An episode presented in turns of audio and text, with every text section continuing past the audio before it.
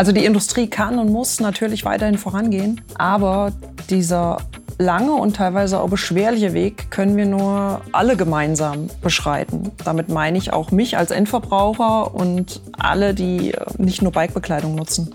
Es kann jeder für sich überlegen, ob man ständig ein neues Jersey braucht oder ob man vielleicht die Klamotten nicht doch ein bisschen besser pflegt, damit sie möglichst lange halten. Reifenfreiheit.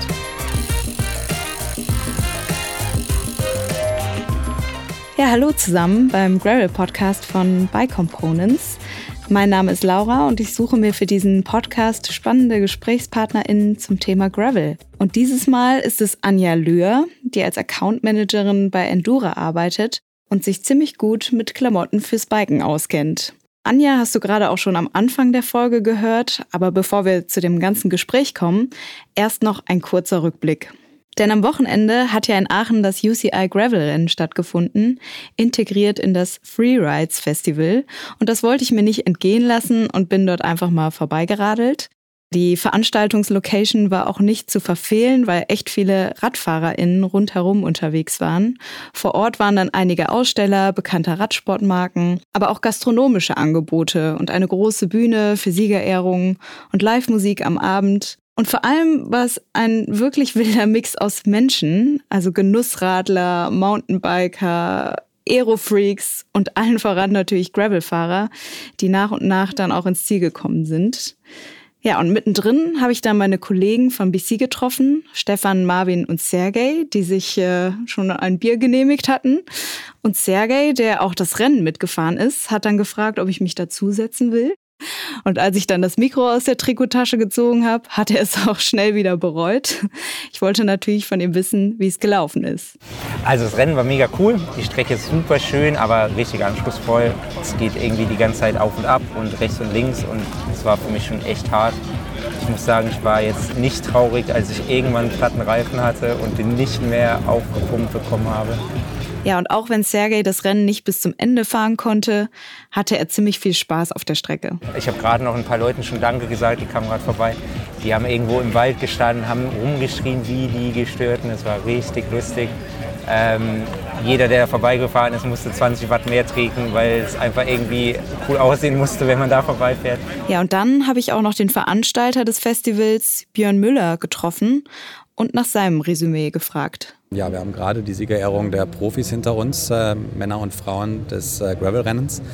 Ja, und äh, Fazit ist, Gravel lebt. Gravel ist ein absolutes Highlight und es passt zu 100 Prozent in die Region, wo wir hier sind. Ob wir das Freerides Festival in Aachen nächstes Jahr wieder erleben können? Wir gehen zu 100 Prozent davon aus, ähm, dass es passt und ähm, werden im nächsten Jahr auch schauen, dass wir das nochmal weiter ausbauen, nochmal ein Schäufchen drauflegen.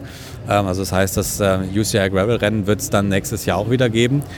Und dann kann man gespannt sein, was wir uns noch überlegen. Anfragen, Interessenten oder interessierte Ideen haben wir auch jenseits der Grenze aus Holland und Belgien.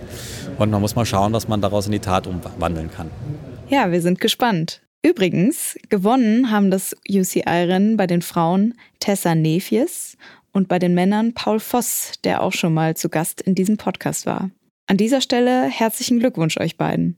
So, jetzt aber zum Gespräch mit Anja Lühr, bei dem ich wirklich einiges über Kleidung fürs Radfahren gelernt habe und welche Rolle Nachhaltigkeit bei Endura spielt. Außerdem gibt es wieder etwas zu gewinnen, so viel verrate ich schon. Es geht um ein multifunktionales Kleidungsstück. Nun aber zum Gespräch. Hi Anja, äh, schön, dass du hier bist bei uns im Podcast. Ähm, vielleicht kannst du dich einmal kurz nochmal selbst vorstellen. Hi Laura, vielen Dank für eure Einladung. Ich freue mich sehr, dabei sein zu dürfen. Ähm, mein Name ist Anja Lühr. Ich bin 44 Jahre alt, lebe in der schönen Rhön in der Nähe von Fulda und bin seit ja, fast zwei Jahren bei Endura. Vorher war ich lange als Einkäuferin in der Outdoor-Branche tätig.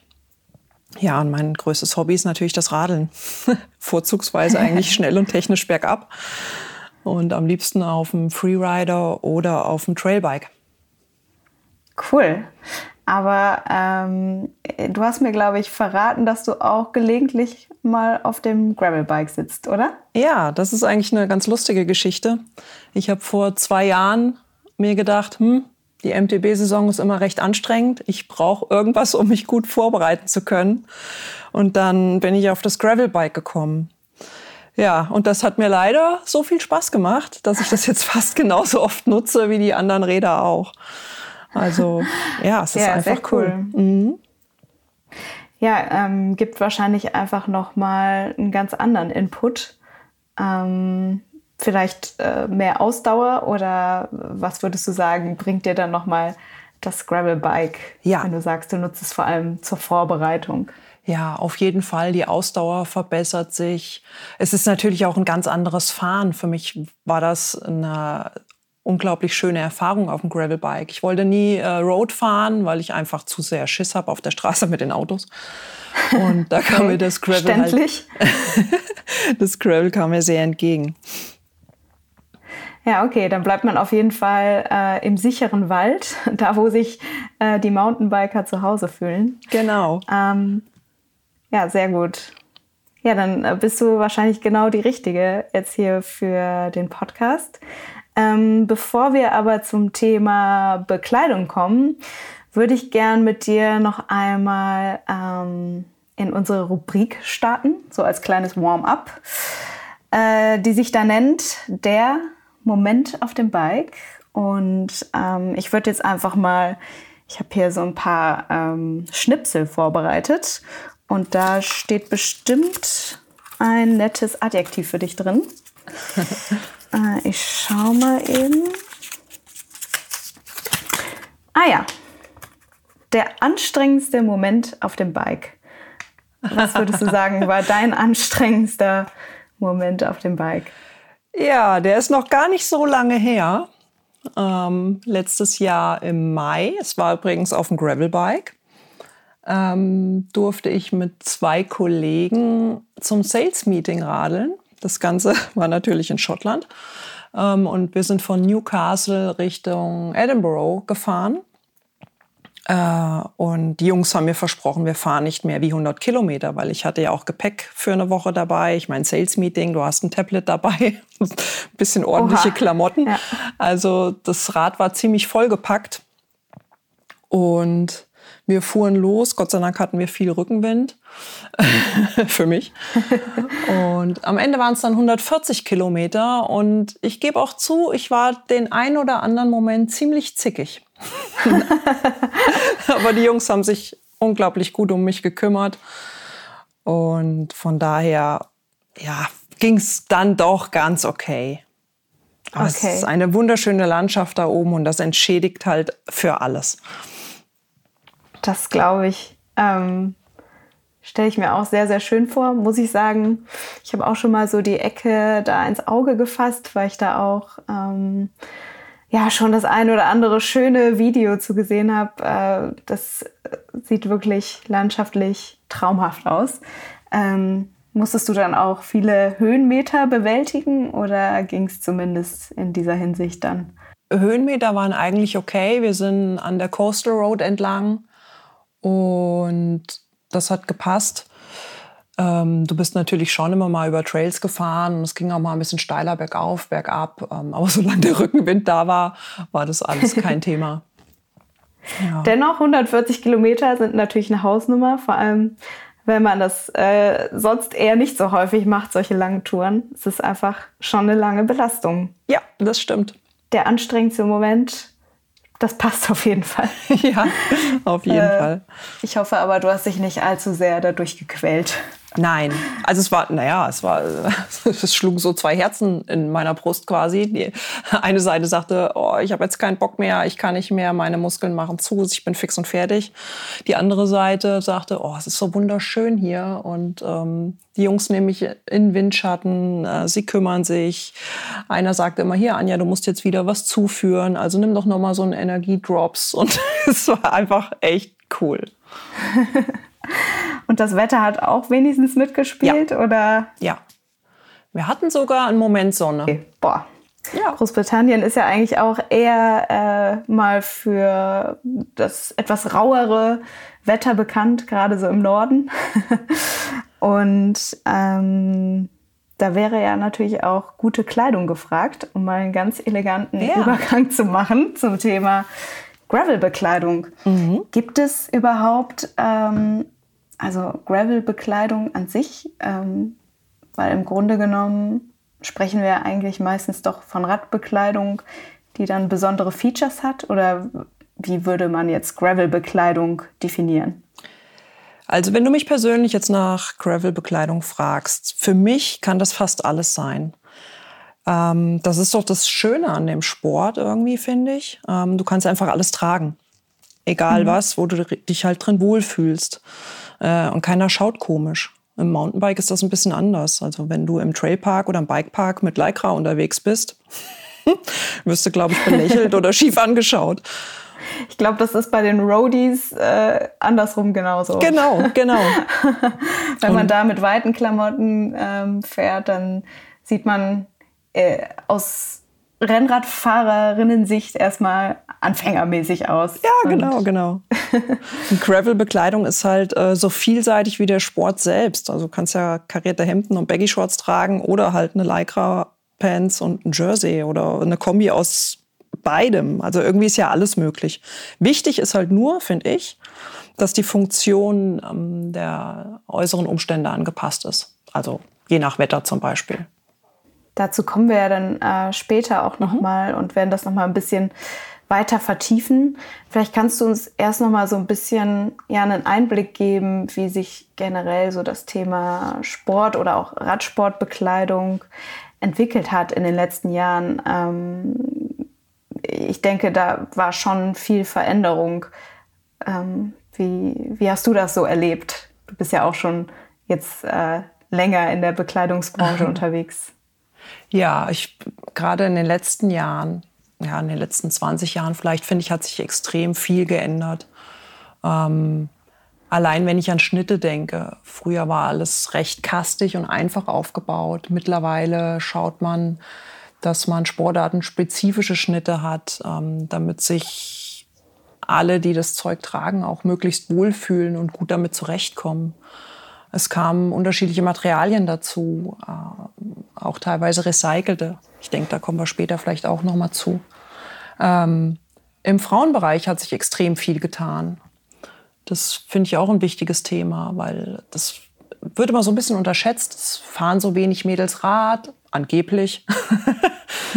und ja. ähm, es haben sich einige Firmen ein bisschen darauf spezialisiert oder auch den Fokus auf Frauen gelegt, um ja, das ganze Thema auch noch ein bisschen zu pushen mit guter Bekleidung, guten Schnitten. Ich meine, anatomisch sind wir ja nun mal schon ein bisschen unterschiedlich, ne? da bin ich froh, dass sich viel getan hat. Ja. Okay.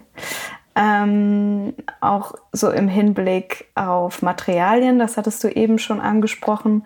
Man könnte ja jetzt sagen, äh, die Baumwoll-Jogginghose hat es ja damals auch gut getan. Warum brauche ich jetzt äh, Hightech-Klamotten? Mal so ganz äh, überspitzt gefragt. Ja, die ähm, neuen Materialien äh, bieten einfach, finde ich, eine verbesserte Leistungsfähigkeit zum Beispiel. Stell dir vor, du fährst mit einer Baumwoll-Jogginghose äh, es fängt an zu regnen. Die ist nach zehn Minuten sackschwer. Äh, du kannst dich kaum noch bewegen. Du kühlst aus. Ja, am Ende vom Lied bist du krank. Ähm, fährst du mit einer Funktionsfaser, ist das natürlich was ganz anderes. Und vielleicht müssen es nicht immer die extremen Hightech-Materialien sein, aber eine gute Funktion beim Sport ist enorm wichtig. Mhm. Ähm, kannst du da auch noch mal einen Überblick geben, welche synthetischen Stoffe es so gibt und welche mhm. Eigenschaften sie haben? Also mal ganz grob. Wir müssen jetzt nicht in die tiefste Faser eindringen, aber ja. Ich, kein Problem. Also ich glaube, das Wichtigste im Kunstfaserbereich ist Polyester, Polyamid, Elastan, Polyacryl oder die ersten drei eigentlich. Und Polyester hat zum Beispiel den Vorteil, dass es extrem schnell trocknet ähm, super pflegeleicht ist, ja, formstabil und es knittert halt nicht. Polyamid im Gegensatz zum Polyester ist noch besonders mh, mm, reißfest und scheuerfest. Und es ist ein Tick elastisch. Mhm. Also wenn äh, viel äußerliche Einwirkung auf das Material kommt, wird häufig ein Polyamid eingesetzt. Ja, und Elastan ist natürlich extrem dehnfähig und somit eine Kombi aus diesen Materialien wird häufig im Radbereich genutzt. Also die Baumwolle haben wir eben schon äh, einmal abgeschrieben, sage ich mal, für den Sportbereich. Aber es gibt ja auch noch andere Naturfasern, die auch äh, ja, in Sportbekleidung zu mhm. finden sind. Ähm, an welcher Stelle ergibt das dann Sinn? Ähm, das gibt für mich persönlich an sehr, sehr vielen Stellen Sinn, weil ähm, wenn wir jetzt über das Thema Merino-Wolle zum Beispiel sprechen wollen, das ist eine der ursprünglichsten Hochleistungsfasern, will ich es mal nennen. Ähm, es ist ein absolutes Naturprodukt, aber anders kann man es ja nicht sagen. Und die Wolle hat extreme Vorteile. Ähm, sie ist atmungsaktiv, es müffelt nicht so, wie das mhm. zum Beispiel der ganze Kunstfaserbereich leider tut. Kann ich ähm, bestätigen. die Wolle hat den großen Vorteil, sie ist temperaturregulierend. Das heißt, ähm, auch wenn sie nass geschwitzt ist, du kühlst einfach nicht aus. Oder du kannst auch Wolle tragen bei sehr warmen Temperaturen, weil sie einen leichten kühlenden Effekt hat. Wenn es kalt ist, wärmt sie. Also die Wolle vereint eigentlich ähm, sehr, sehr viele Vorteile und hat kaum Nachteile. Wenn du einen Nachteil finden willst, ist es vielleicht, dass wenn sie nass ist, ist sie sehr schwer. Mhm. Und Wolle an sich ist halt leider nicht so robust wie ähm, ein Polyester oder ein Polyamid.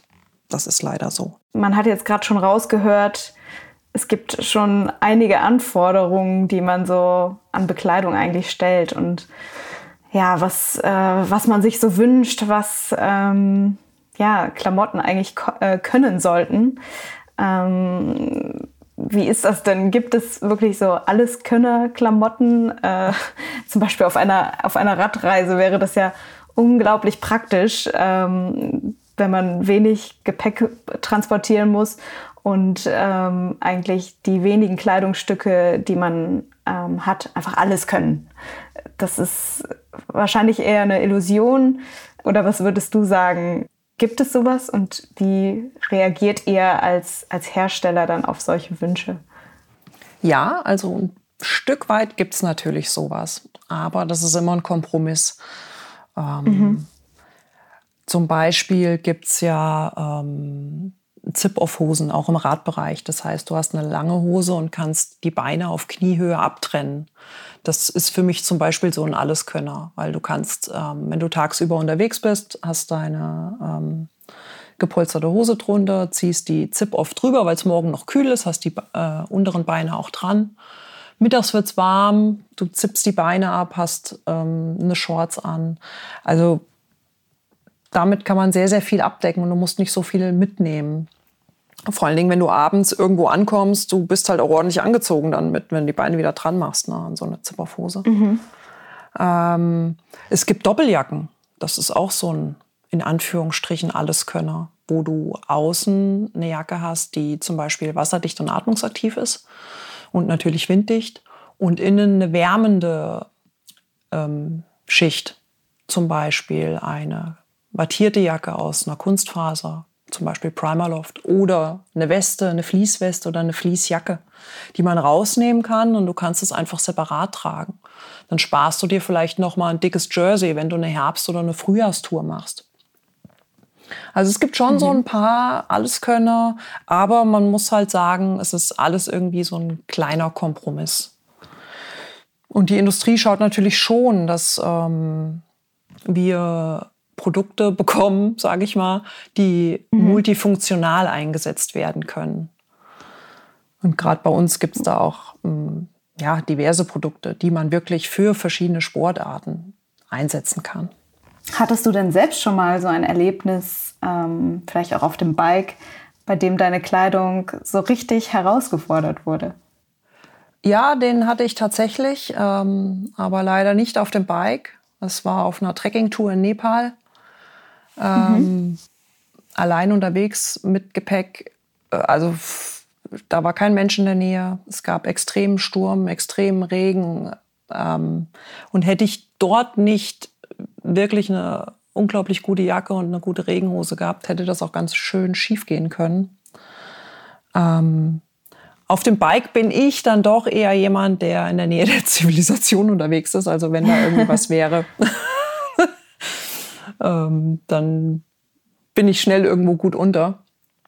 Aber trotz allem merkt man natürlich schon, ähm, was gute Regenbekleidung zum Beispiel ausmacht. Und da gibt es enorme Unterschiede. Aber heißt, äh, bisher bist du immer glimpflich davon gekommen, weil du auch einfach ja, gut ausgerüstet warst. Ja, ja das stimmt. Und, äh, das stimmt. Ich habe ähm, ja. immer sehr viel äh, Fokus auf gute Bekleidung für mich persönlich gelegt, egal bei welchem Sport und auch natürlich beim Radfahren.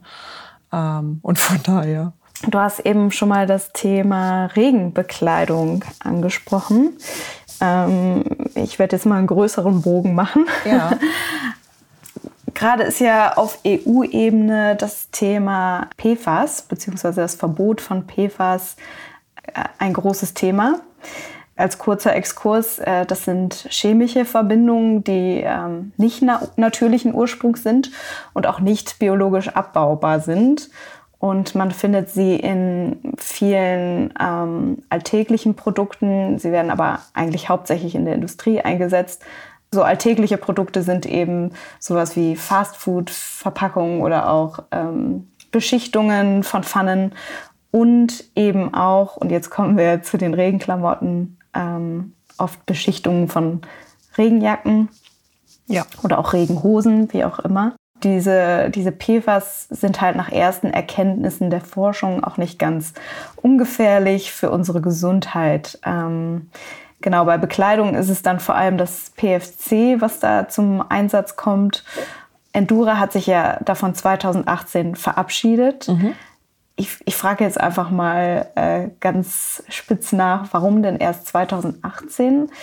Und ähm, was mich auch interessieren würde, wie, welche Alternative hat Endura gefunden?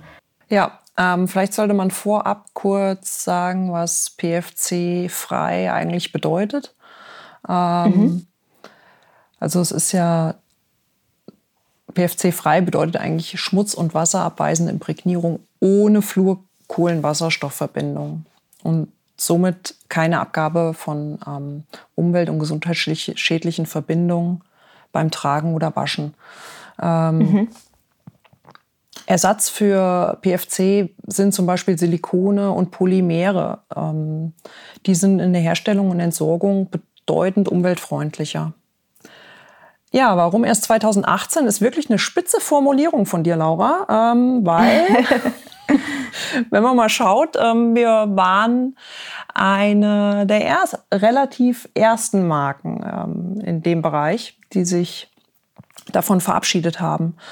Mir ist jetzt zum Beispiel nur Saleva bekannt aus dem Outdoor-Bereich. Die haben es 2014 geschafft und äh, VD ist auch seit 2018 PFC-frei. Also von daher stehen wir da eigentlich gar nicht so schlecht da. Das stimmt, ja. Ähm, übrigens haben wir auch seit 2018 ähm, PFC-freie Imprägnierungsmittel und unsere Imprägnierungsmittel ähm, sind auch biologisch abbaubar.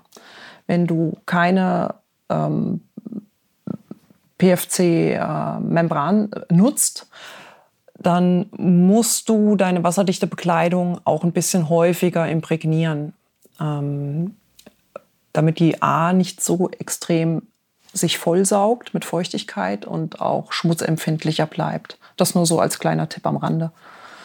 Ähm, mhm. Wir haben als Alternative unsere uns für die Exoshell-Membran entschieden.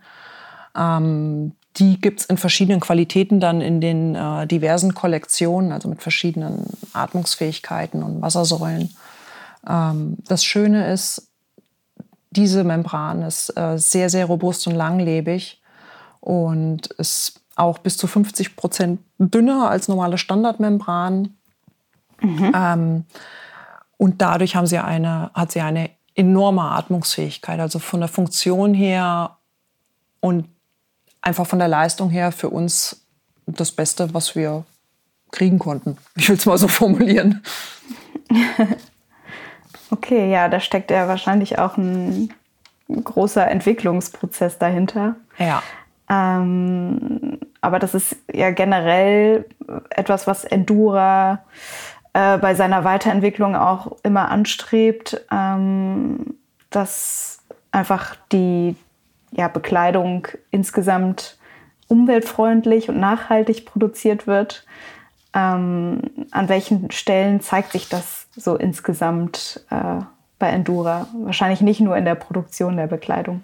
Nein, also bei uns zeigt sich das in äh, sehr, sehr vielen Punkten. Ähm, wir haben zum Beispiel seit 2020, was das Thema Nachhaltigkeit angeht, eine One Million Tree Kampagne am Laufen.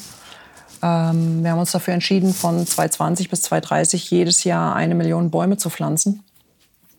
Ähm, Im ersten Jahr waren es schon 1,3 Millionen mit ähm, cool. einigen Partnern. Ist ein cooles Projekt, also kann ich jedem nur empfehlen. Ähm, wir schneiden das ja jetzt hier nur kurz an, aber wer da Interesse hat, schaut bei Endura vorbei, lest es euch durch, ist echt cool.